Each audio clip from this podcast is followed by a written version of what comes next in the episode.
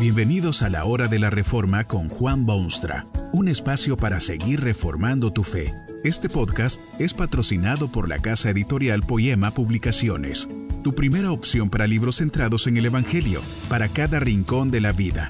Para ver los nuevos libros de este mes, visita nuestra página www.poema.co.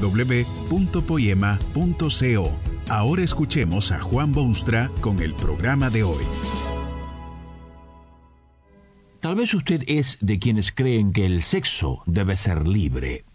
Opina que lo más básico del ser humano es su vida sexual y que hasta los psicoanalistas están de acuerdo y que todos los tabúes impuestos por la sociedad producen más daño que cosa buena. Usted hasta considera legítimo el adulterio, eh, por lo menos mientras no lo descubran.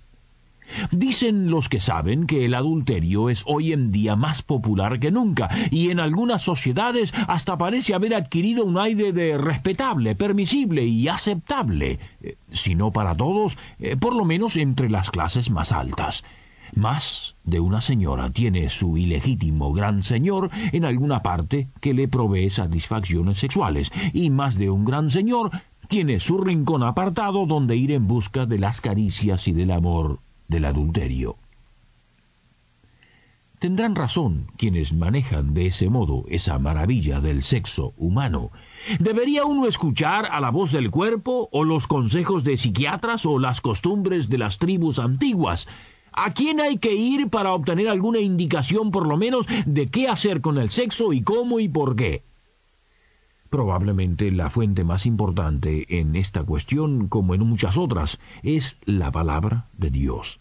Esto es así porque, en primer lugar, Dios creó al hombre, lo creó a su imagen y semejanza, y esto le da conocimientos expertos que nadie más que él puede poseer.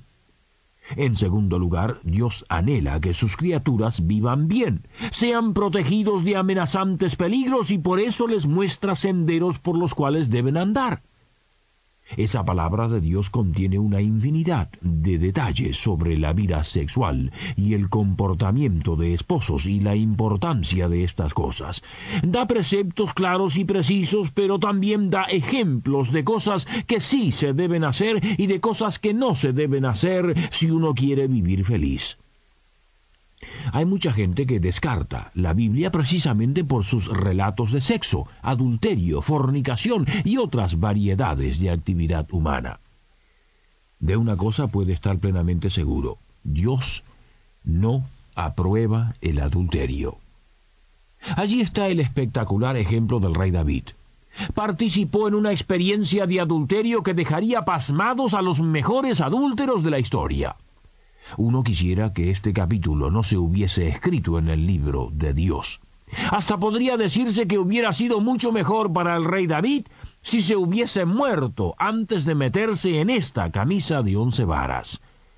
David había llegado a la cúspide de la gloria y de las realizaciones personales y oficiales, había sido bendecido abundantemente por el Dios soberano, había sido declarado íntimo de Dios más de una vez y había visto la protección divina en docenas de ocasiones. Sus ejércitos obtuvieron victorias, sus generales eran altamente respetados, su país disfrutaba de una paz deliciosa y una prosperidad envidiable.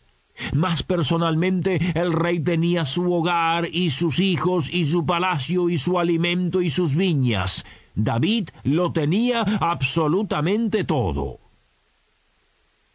Y un día, cuando debería haber estado en los campos de batalla, durmió una siesta, se levantó bostezando de aquella dulce experiencia y vio sobre la azotea vecina una mujer de belleza excepcional.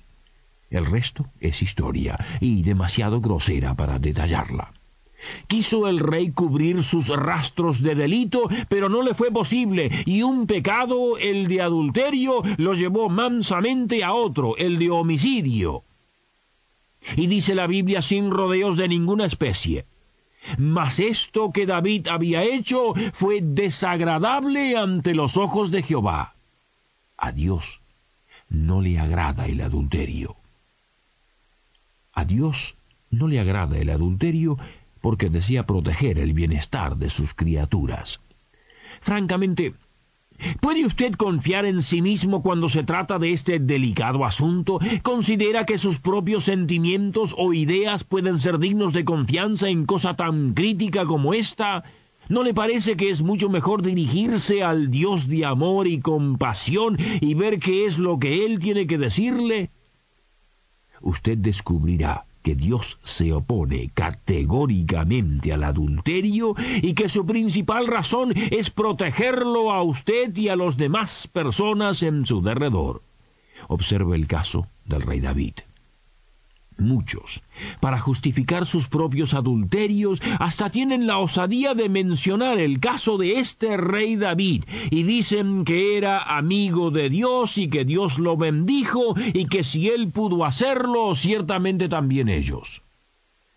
Bueno, no se deje usted engañar por estas sutilezas y baratas interpretaciones de lo que Dios quiere. Dios se opone al adulterio, y tan fuerte es su oposición que aún este singular David tuvo que pagar muy alto precio por sus tonterías sexuales. Sí, sí, sí, cometió adulterio, pero no crea usted que gratis. Su historia demuestra que tuvo que sufrir las terribles consecuencias de su transgresión. Vea usted ese hogar maravilloso privado completamente de deleites y de alegría. Vea usted el corazón de este hombre tan espiritual, quebrantado y cubierto de cicatrices imborrables dejadas por lo que hicieron sus hijos.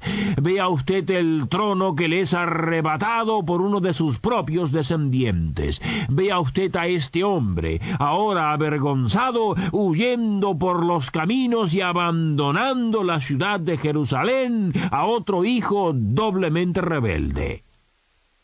Vea usted la agonía de ese corazón de padre al lamentar la muerte de su hijo Absalón.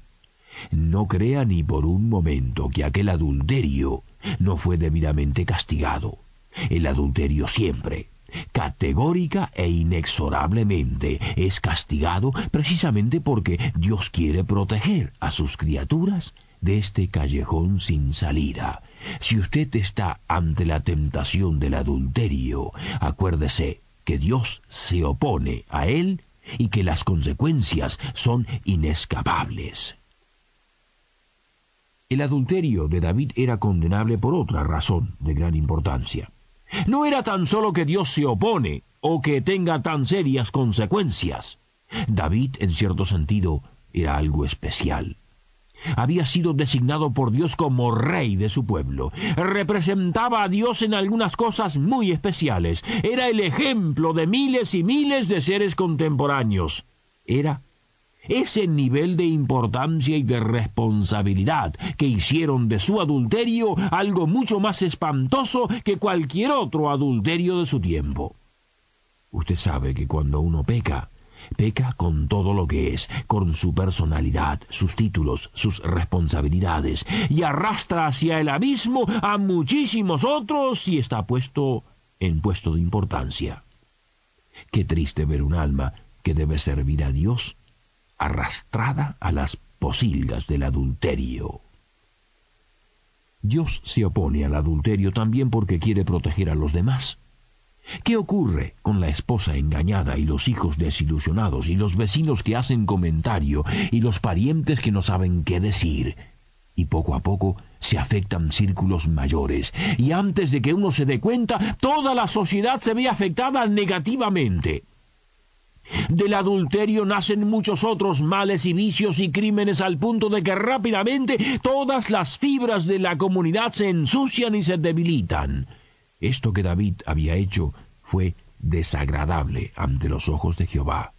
Dios quería proteger a su pueblo. Pero, ¿qué ocurre cuando el adulterio ha sido cometido? ¿Destruye Dios con furia y corta cabezas y castiga inflexiblemente? Bueno, las consecuencias del adulterio son ya de por sí tremendo castigo. Muy pocos podrán resistir tal castigo y es inescapable. Dios castiga ciertamente. Muchos adúlteros terminarán en el infierno. Mejor dicho, todos los adúlteros terminarán en el infierno, porque Dios ciertamente castiga el adulterio. Pero Dios está dispuesto a perdonar, siempre lo está. Dios siempre está a disposición de quienes se dirigen a Él para pedirle perdón. David cometió adulterio, desagradó hondamente a Dios, tuvo que pagar elevadísimo precio por su transgresión. Pero llegó el momento del perdón divino, de la reconciliación total entre el Dios de amor y su hijo errabundo. El rey, que había pecado, escribió estas líneas en una oración. Crea en mí, oh Dios, un corazón limpio y renueva un espíritu recto dentro de mí. No me eches de delante de ti y no me quites de mí tu Santo Espíritu.